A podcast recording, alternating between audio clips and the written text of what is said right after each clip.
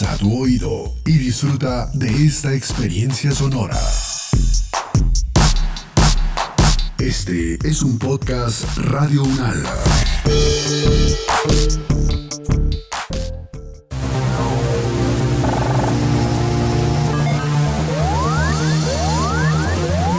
Siete días en el mundo. Bienvenidos al análisis UNAL 7 días en el mundo, una selección de las noticias que nos deja la semana del 25 al 31 de julio del 2021. Iniciamos. Los conflictos, las relaciones entre los países, las elecciones presidenciales, regionales y legislativas, la conformación geopolítica del mundo, en un recorrido por los hechos más importantes de los últimos siete días. Siete días en el mundo. Claudia López busca aprobación del proyecto de rescate social cuya prioridad es salvar de la quiebra a Transmilenio. En medio de una crisis económica y social agudizada por los efectos del coronavirus, la alcaldesa de Bogotá presentó al Consejo de la ciudad su proyecto de rescate social. Para algunas colectividades políticas estos recursos no buscan beneficiar lo social, sino únicamente a Transmilenio. Esto fue lo que hablamos con Carlos Carrillo, concejal de Bogotá por el Polo Democrático y experto en temas de movilidad, quien le solicitó al Cabildo reabrir la discusión para poder formularle preguntas al distrito. ¿Cómo la sesión dominguera? Pues estuvo bastante movida. La verdad creo que eh, yo debo rescatar que el Consejo tomó una decisión que muestra un poquito de dignidad, que es algo que lamentablemente la corporación pues ha perdido porque pues muchos colegas prefieren ceder la libertad de discutir los proyectos de manera seria y de manera independiente al cariño de la administración. Esta alcaldía, y yo debo decirlo con toda claridad, no, no, no tengo ninguna razón para no decirlo, esta alcaldía hace exactamente lo mismo que hacía su predecesor Enrique Peñalosa y los que vienen de ahí para atrás. Y es tratar de comprar al Consejo con burocracia, con mermelada, con manzanilla. Eso es lo que pasa en Bogotá. Entonces, pues la señora alcaldesa tiene una bancada mayoritaria donde se combinan pues sus aliados políticos del Partido Verde, pues que ellos le creen a la alcaldesa y hacen parte de ese proyecto político, pero también la bancada liberal, buena parte de la bancada de Cambio Radical, el MIRA, el Partido Conservador, incluso unos del Centro Democrático, pues que no van a antagonizar nunca con la alcaldesa porque hacen política de la vieja forma en que se hace la política, que es con el puesto, con el favor, con la estructura, con la maquinaria, y eso necesita de el cariño del gobierno distrital. Entonces este proyecto está aprobado, Guillermo, esto va a pasar. Ese billón de pesos para la vena rota de Transmilenio, pues se va a entregar, pero al menos pues la, alcalde, la alcaldía tuvo ayer un revés porque el Consejo decidió no seguir adelante con un, un, trámite que está siendo viciado además, porque en últimas esa era mi denuncia, es como al menos si lo van a aprobar y si lo van a aprobar así a las malas, pues apruébenlo en el marco de la legalidad, apruébenlo respetando el reglamento del Consejo, apruébenlo respetando la ley, eso no es mucho pedir. Concejal Carrillo, ¿cuáles son los reparos en específico que tienen ustedes? Porque no es solamente el caso del Pueblo Democrático, sino que ayer teniendo la oportunidad de, escuchar el, debate, hay varias eh, colectividades que a pesar de, lo que usted dice, de ese, digamos que apoyo mayoría con el cual cuenta la alcaldesa, a, la mayoría les quedó, o a una gran parte les quedó como esa dudita de, si esos dineros tienen que ir más allá de Transmilenio, porque estamos hablando de un término de rescate social, que esto iría mucho más allá de, un pasivo simplemente de, un sistema de transporte que además, hasta donde tengo entendido, el 50% de ese pasivo que, que se está presentando lo va a cubrir el gobierno. El 50% del déficit total lo va a cubrir el gobierno. O sea, este billón y tanto de pesos es el 50% del déficit de Transmilenio. De ese tamaño es el déficit de Transmilenio. Esto es una locura. O sea, Transmilenio, los buses de Bogotá son un barril sin fondo. Y eso es algo que yo he venido denunciando desde hace mucho tiempo. Bogotá no puede seguir expandiendo una red de un sistema de transporte que es deficitario, que está privatizado, que es indigno, que tiene un bajísimo nivel de servicio, pero a pesar de que todos sabemos eso, pues la alcaldesa insiste en seguir expandiendo ese sistema. Firmó la troncal de Transmilenio por la 68, quiere hacer Transmilenio por la séptima, el Transmilenio por la Cali, la extensión a Yomasa. No, si nos descuidamos nos pone Transmilenio hasta Monserrate, porque sigue en esa misma lógica de expandir esa red de manera indefinida. Entonces, pues sí, efectivamente hay reparos. Hay reparos de, de, varios, de varias bancadas, pero creo que lo, lo que desató la discusión es que la alcaldesa haya tomado un riesgo tan alto de querer pasar una cifra como la de un billón de pesos por debajo de la mesa sin que nadie la viera. Es que yo quiero recordar cuando en mayo, cuando la alcaldesa salió de, del COVID, ella grabó un video es con toda la escenografía lista, ¿no? Con la foto de su perrito detrás, con eh, la cara cansada en la noche en el escritorio y dice, quiero pedirle perdón a los muchachos que protestan. No sé si ustedes recuerdan ese video.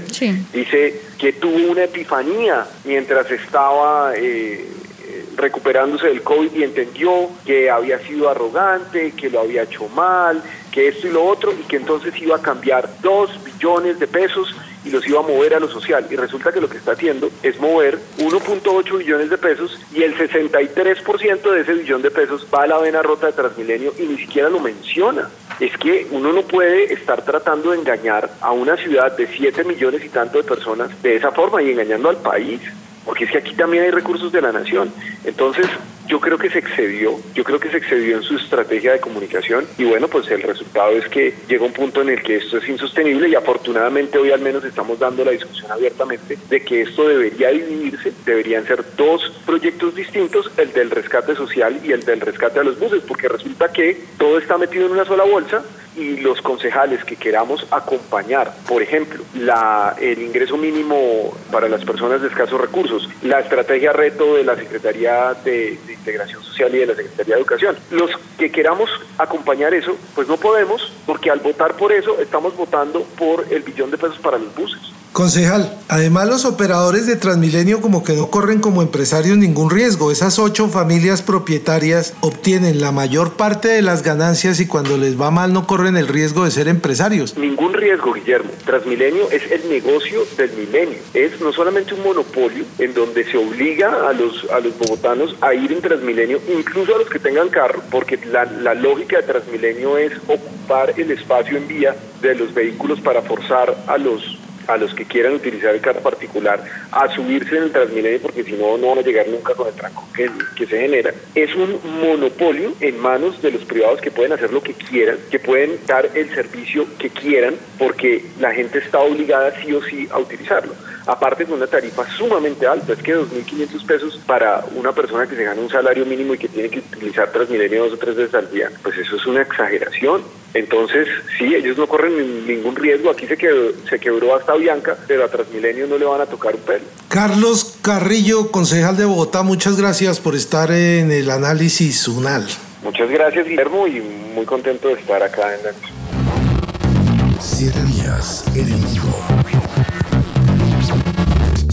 El presidente de Túnez suspendió el parlamento y destituyó al primer ministro. Miembros de la oposición acusaron al presidente de Túnez de golpe de Estado y de traicionar la revolución de la primavera árabe, luego de que destituyera al primer ministro y suspendiera el parlamento como respuesta a las masivas protestas por el mal manejo del COVID-19. Este fue el análisis de Juan Manuel Riesgo, historiador, profesor de la Universidad Rey Juan Carlos y vicepresidente de la Asociación Española de Africanistas. ¿Usted nos puede explicar un poco y qué análisis hace sobre esta situación de Túnez? Bueno, como profesor de la Universidad de La Manuba, además ha ocurrido en un sitio en el interior, en, en Besa, que es la... Eh, ahí soy profesor honorífico de, lingüística aplicada y, es una escuela politécnica. Pues, pues han ocurrido algunas cosas insólitas en un país musulmán que yo en mi vida las he visto hasta ahora. Primero, dos circunstancias que hay que tener en cuenta. Es el país que en su día, tras la revolución de Burguiba y en parte de los primeros años de Ben Ali, que tuvieron un gran progreso económico y un gran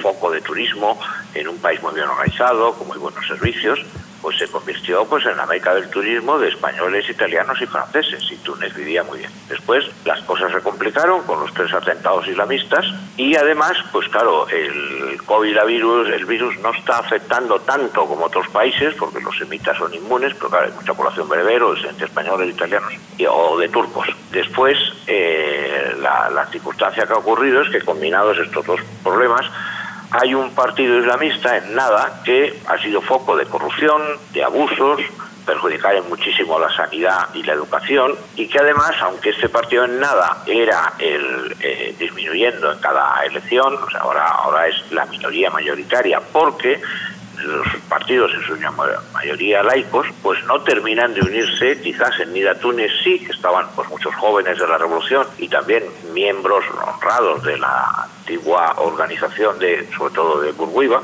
por ejemplo con el presidente Kaiz eh, Y luego ha ocurrido lo que yo decía algo realmente insólito, bueno, esto necesitaría más tiempo explicándolo rápidamente. Han sido quemadas cuatro sedes del partido islamista en nada. Y además, esto antes de que hubiera el autogolpe del presidente. Y además ha sido arrasada completamente la sede de, Nada en una ciudad turística como es Susa, que es la segunda ciudad de Túnez, es una ciudad muy avanzada, la gente vive muy europea, tiene un sentido democrático. Pero luego es que las cuatro ciudades donde ha sido quemada la sede de, de Nada, Susa ha sufrido muchos daños, pero en fin, no lo han quemado, también la policía lo ha impedido, pues son, son representantes de toda la geografía del país. Una de las ciudades, Besa, que está en el norte, que no es una ciudad muy grande, donde, ya me contaban a mí las alumnas que había una relación, reacción muy fuerte contra los islamistas. Otra de ellas es Tuser, que yo les conté una vez que allí eh, eh, asistí a un mitin del anterior carismático presidente, que, en fin, nonagenario falleció, Kaiser Sepsi, con dos motos de policía sin problemas. O sea, era un poco la entrada al desierto, un lugar turístico, donde pues deben estar pasándolo muy mal. Y luego las otras eh, ciudades donde ha habido es, estos problemas también, pues por ejemplo ha sido eh, Safe, que es, yo no sé, donde empezó la revolución en, 2011, creo, y además muy cerca de Cartago y de Túnez, un lugar muy avanzado. Con lo cual, claro, pues, pues estas, estos episodios han sucedido en, en ciudades que representan el todo Túnez, el Túnez interior, el Túnez avanzado industrial, como es la ciudad de Gapsa, que es eh, los lugares donde hay gas, ojalá encuentren algún día petróleo.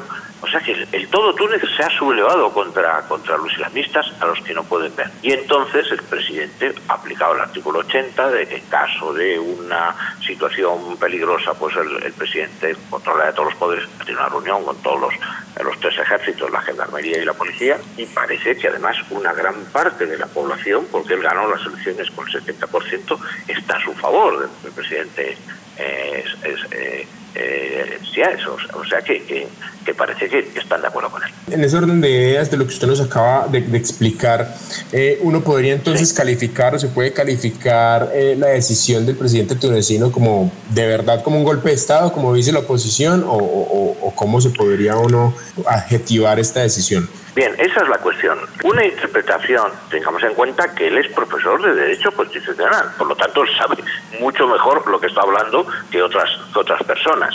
Entonces, todas estas manifestaciones donde la, la sociedad tunecina, de, te estoy diciendo, de lugares desérticos, lugares avanzados, de lugares industriales, de lugares turísticos, arrasa las sedes de los islamistas en un país laico, en el país más laico, quizás solo comparable en parte al Líbano, pero el que más del mundo árabe, en el país donde hay un nivel de estudios medio más alto de todo el mundo árabe, toma esa reacción y esa decisión. Y entonces el, presidente ya estaba intentando cesar al, primer ministro y donde además había ocurrido otra cosa que teníamos que tener en cuenta. Con el asunto del, del COVID, bueno, ya quisiéramos en España tener los 17.000 muertos que ha tenido Túnez, que dicen que en España ha habido 150.000, pero bueno, bien. Entonces, de pronto, el, ministro de Sanidad convoca a la gente a vacunarse, teniendo un número mínimo de vacunas, les ha dado Marruecos, dado los metros árabes. Entonces, claro, la gente va, se acaban las vacunas y no se puede vacunar. Claro, rápidamente el presidente tiene que cesar al, al, al ministro de Sanidad. Y además, el, el primer ministro, pues, acepta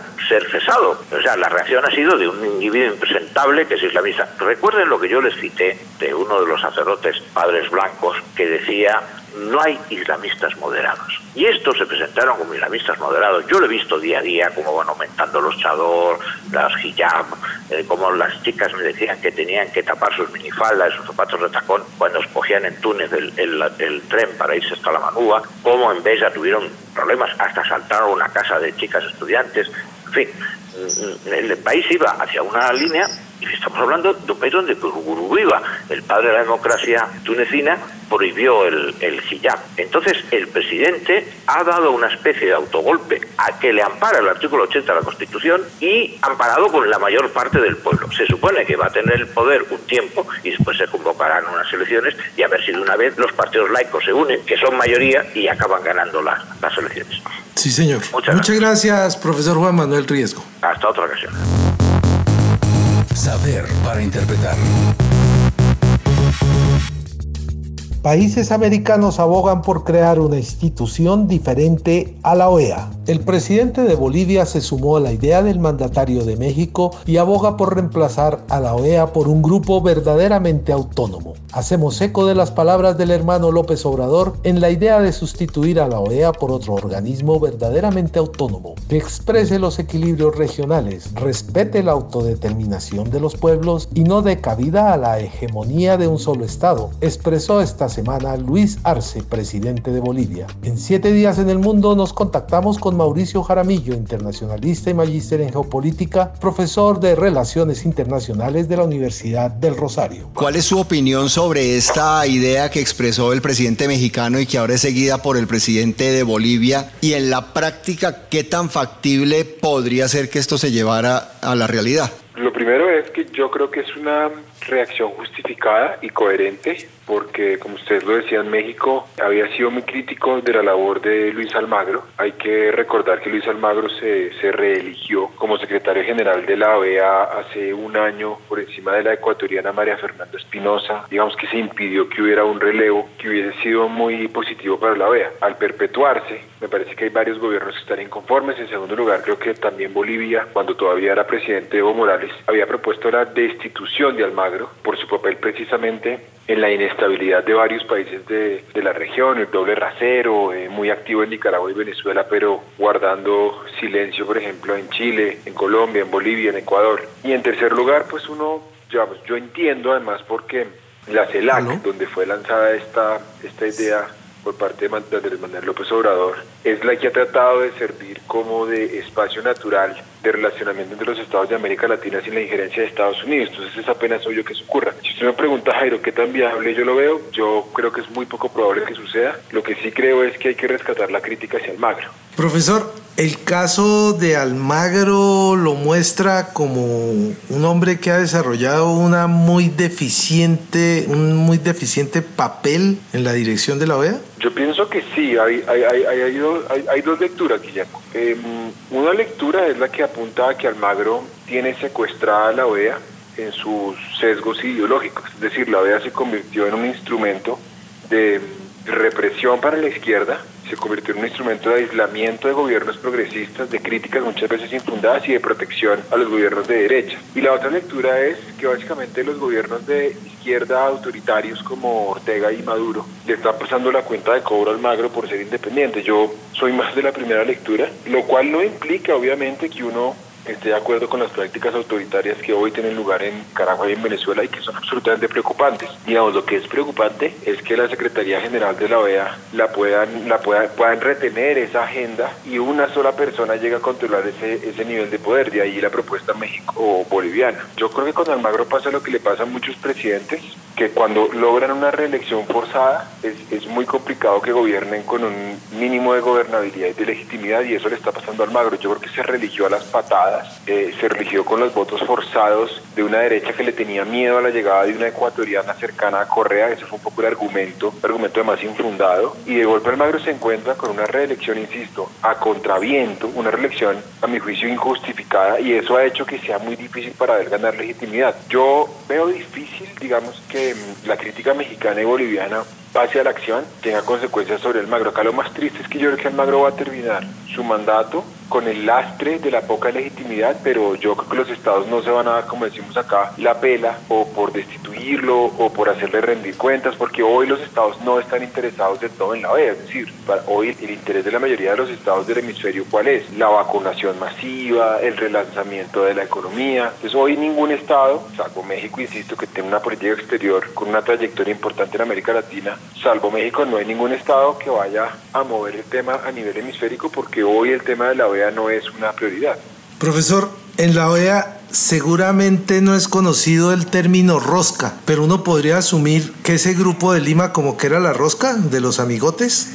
Claro, por supuesto, por supuesto, el Grupo de Lima tiene que ver la, la reelección de Almagro, insisto, que se hizo de manera forzada fue impulsada por este grupo de Lima que se creó en el 2017 para aislar a Venezuela y que se ha venido desmembrando. Entonces hoy que tenemos con la llegada de Castillo a Perú, eh, con el relevo seguramente del poder en Chile y en Brasil el próximo año, pues el grupo de Lima hoy está desmembrado, no, no tiene sentido que exista y tenemos un Almagro que de todas maneras se quedó allí. E insisto, los gobiernos que están ahora no van a hacer nada por deshacerse de él. Entonces la rosca, como dice Guillermo, que llevó a Almagro al poder y que lo perpetuó, es una rosa que de todas maneras tiene los días contados, pero Almagro de todas maneras yo creo que se va a quedar allí porque los gobiernos que van llegando no es una prioridad que haya un relevo en la OEA y menos un relevo, digamos, que no respete los tiempos de los mandatos del secretario general. Profesor Mauricio Jaramillo, muchas gracias por acompañarnos hoy aquí en el análisis UNAL.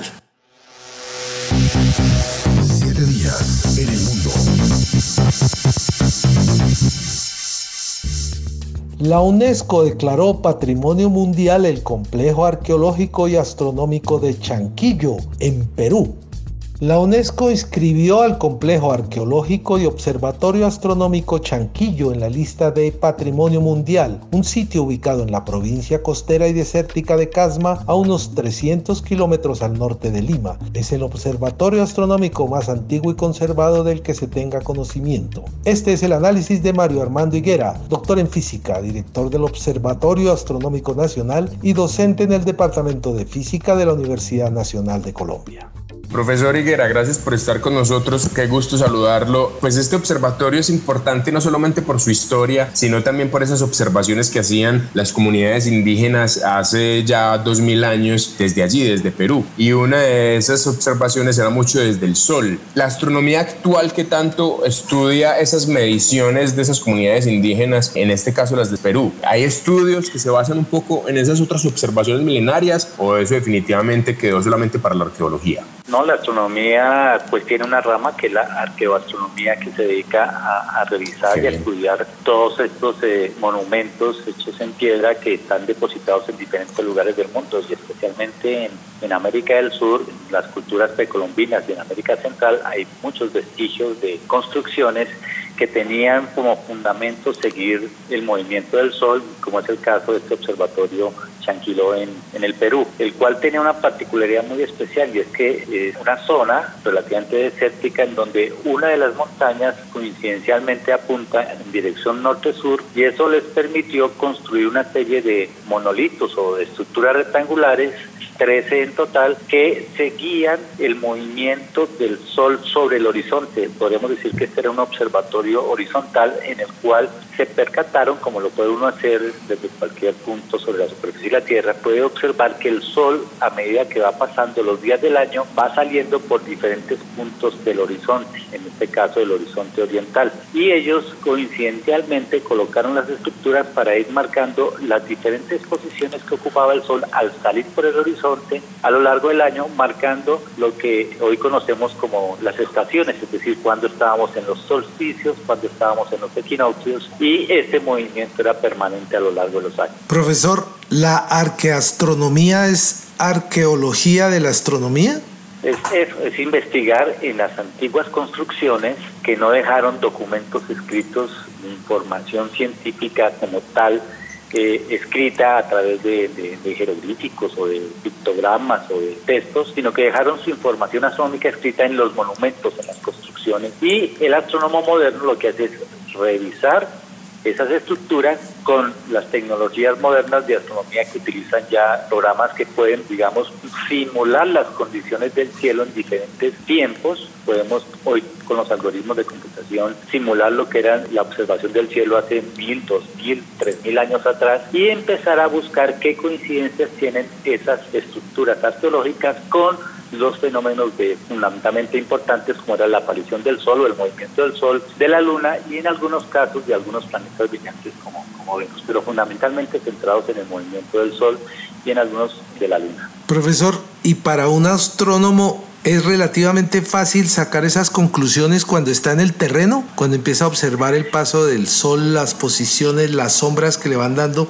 ¿Qué tan difícil es poder observar y concluir que ahí había un observatorio astronómico? No es, directamente sencillo porque eh, finalmente estas construcciones pueden estar ya ocultas por el tiempo. Muchos vestigios arqueastronómicos están tapados por, digamos, arenas o polvos que los han ido cubriendo. Entonces la primera tarea es descubrir un primer elemento y ahora en ese sentido comenzar un proceso ya de, los arqueólogos a escarbar, a ir desmontando todo e ir redescubriendo. Una vez toda la estructura o parte de la estructura se hace visible, ya el astrónomo empieza o el arqueólogo empieza a mirar, bueno, esto tiene una orientación norte-sur, este-oeste, tiene alguna distribución especial, circular, esférica, eh, tiene algún, algún significado, algún pictograma que señale como las fases de la luna o, los eclipses. Y en ese sentido entonces ya entra el astrónomo y, y, sigue la investigación eh, utilizando las tecnologías computacionales modernas para simular las condiciones del cielo en esas épocas y empezar a buscar las coincidencias de las construcciones con los fenómenos astronómicos y entonces ya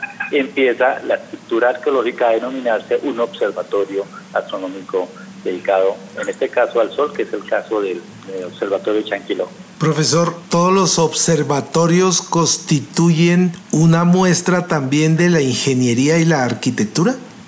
Es correcto, digamos que una de las primeras eh, grandes proezas del ser humano fue dominar eh, la construcción de estructuras, básicamente eh, utilizando una, digamos, aproximación intuitiva de lo que es manejar la vertical, es decir, poder mantener una construcción vertical completamente perpendicular al plano, y eso dominando, eh, digamos, el sentido de la verticalidad y dominando algo de la geometría, explorando diferentes tipos de geometrías, aquellas que eran simétricamente estables, como son las pirámides o como son siempre las columnas, pues fueron desarrollando todas estas obras arquitectónicas que, que tienen el poder de vivir 2.000, 3.000 años y permanecer intactas, mucho más que de pronto los primeros escritos que hicieron los seres humanos en, algunos papeles o, o antiguos papiros, ¿no?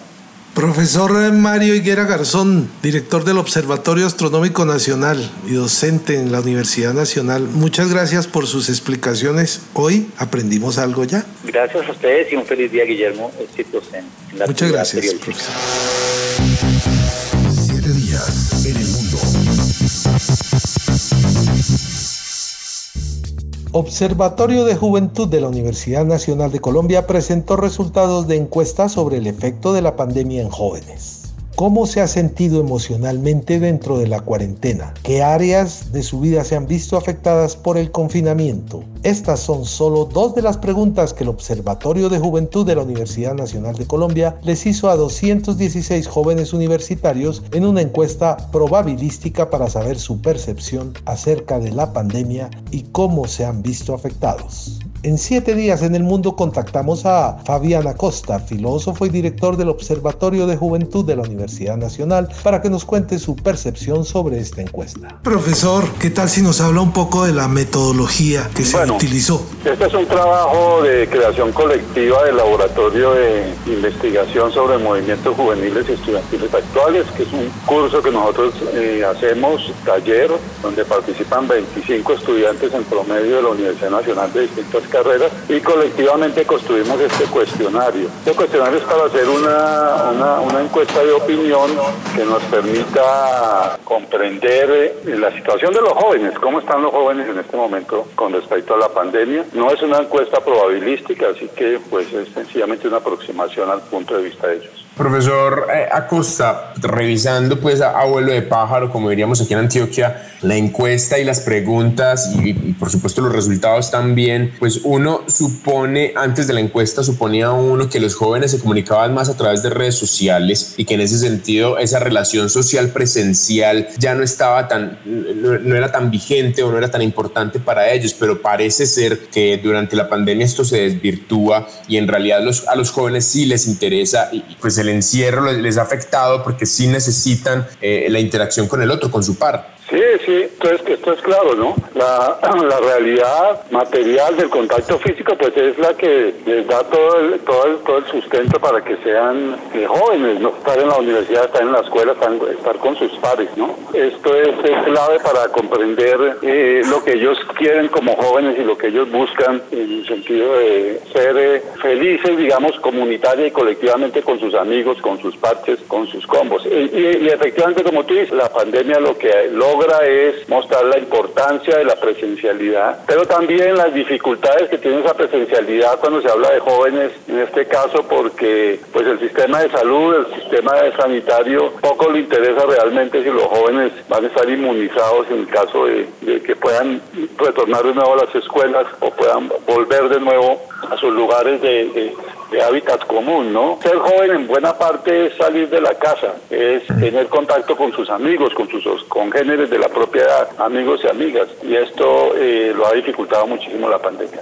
¿no? Los aspectos más relevantes de la investigación, ¿cómo los podemos eh, proyectar? Bueno, yo creo que lo que lo que hay que mirar es que los jóvenes y las jóvenes no son apreciados suficientemente por los adultos en las instituciones escolares, particularmente en la universidad, ¿no? Otra de las verdades, digamos, que consabidas, pensaba que los jóvenes, como, como ya lo se ha sugerido, los jóvenes vivían metidos en, el, en, en, la red, ¿no? En las pantallas todo el tiempo, pero la pandemia mostró ya en ese momento que hay dificultades de acceso a pantallas, a tecnologías y a datos. Entonces, no es tan claro que ellos permanezcan todo el tiempo y tampoco es tan claro que ellos tengan acceso eh, personal a, estos eh, medios tecnológicos siempre. Entonces nos ayuda la encuesta a mirar la condición eh, juvenil universitaria en medio de una situación, digamos así, de gravedad sanitaria como es esta pandemia del COVID-19 y poderle mostrar al mundo adulto que los jóvenes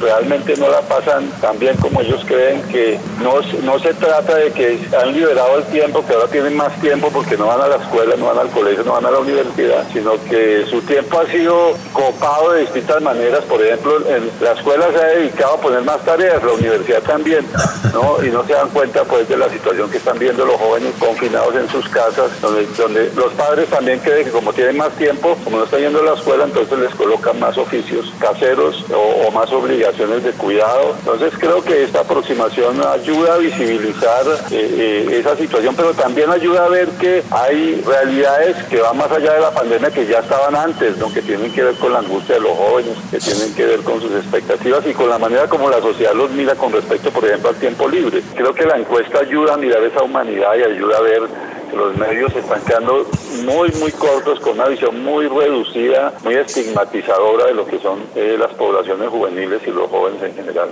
Profesor Fabiana Costa, muchas gracias por informarnos sobre esos resultados de la encuesta sobre el efecto de la pandemia en jóvenes. Siete días en el mundo. Hasta aquí el recuento de algunas de las noticias que nos dejó esta semana. Los dejamos con los conceptos de Víctor de Currea Lugo, médico y analista social, y su análisis de esta semana. Nos escuchamos el próximo viernes con la situación y los acontecimientos más importantes que ocurren cada semana.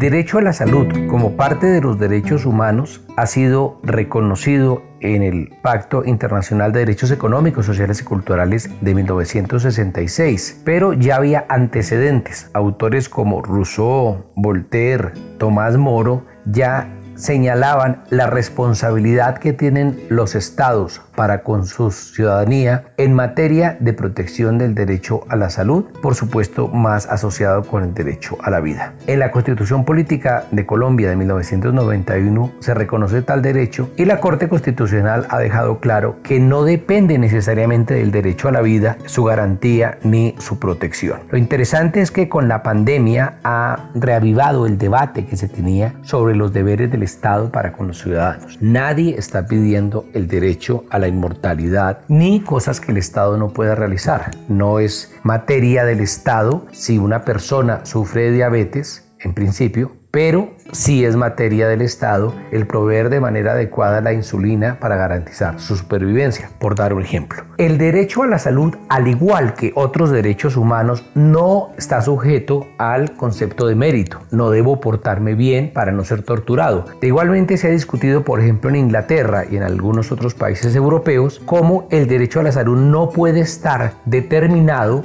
por el cumplimiento de una serie de requisitos. Por ejemplo, el cáncer de pulmón asociado a los fumadores. Primero porque no es cierto que todos los que tengan cáncer de pulmón son fumadores, puede darse hasta un 15% de cáncer de pulmón en personas no fumadoras. Y segundo porque eso implicaría unos conceptos de mérito que no son materia de los derechos humanos. Es decir, una persona no tiene que portarse bien ni cumplir ciertos requisitos para tener acceso a unos derechos fundamentales. Por ejemplo, el derecho a la vida, el derecho a no ser torturado o la libertad de expresión, solo para dar algunos casos. En el caso de la pandemia se revive el derecho a la salud en términos de la prevención que debe garantizar el Estado y entonces cómo eso puede o no entrar en colisión con otros derechos, el derecho a la libre movilización, por ejemplo, los controles y la cuarentena fue uno de los debates que se tuvo. Ahora, con la creación de las vacunas y su masificación, empieza el, el debate sobre el derecho a no vacunarme y sobre eso se plantea en algunos casos como en el caso francés, la obligatoriedad de la vacuna y luego se hace un matiz bastante claro en el sentido de que pues uno puede perfectamente no vacunarse, pero entonces podría participar en la vida social. Hay un fallo de la Corte Constitucional colombiana sobre el cinturón de seguridad y ahí lo que se plantea es usted debe usar el cinturón de seguridad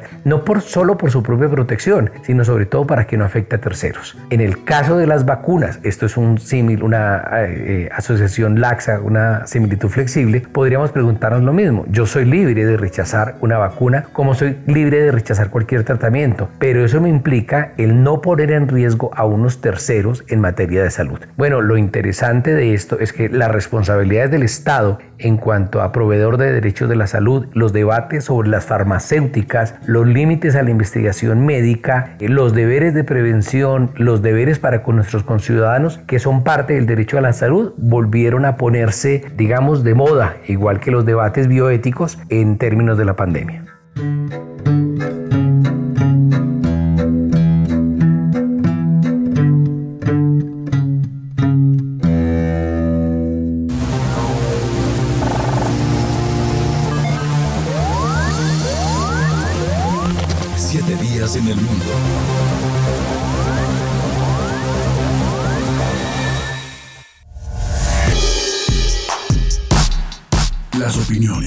Aquí expresadas son de entera responsabilidad de sus autores y solo comprometen a los realizadores de este podcast. No representan necesariamente el pensamiento de Radio Unal ni la posición oficial de la universidad. Este y otros podcasts en nuestro sitio web podcast.unradio.unal.edu.co. Universidad Nacional de Colombia, proyecto cultural, científico y colectivo de nación.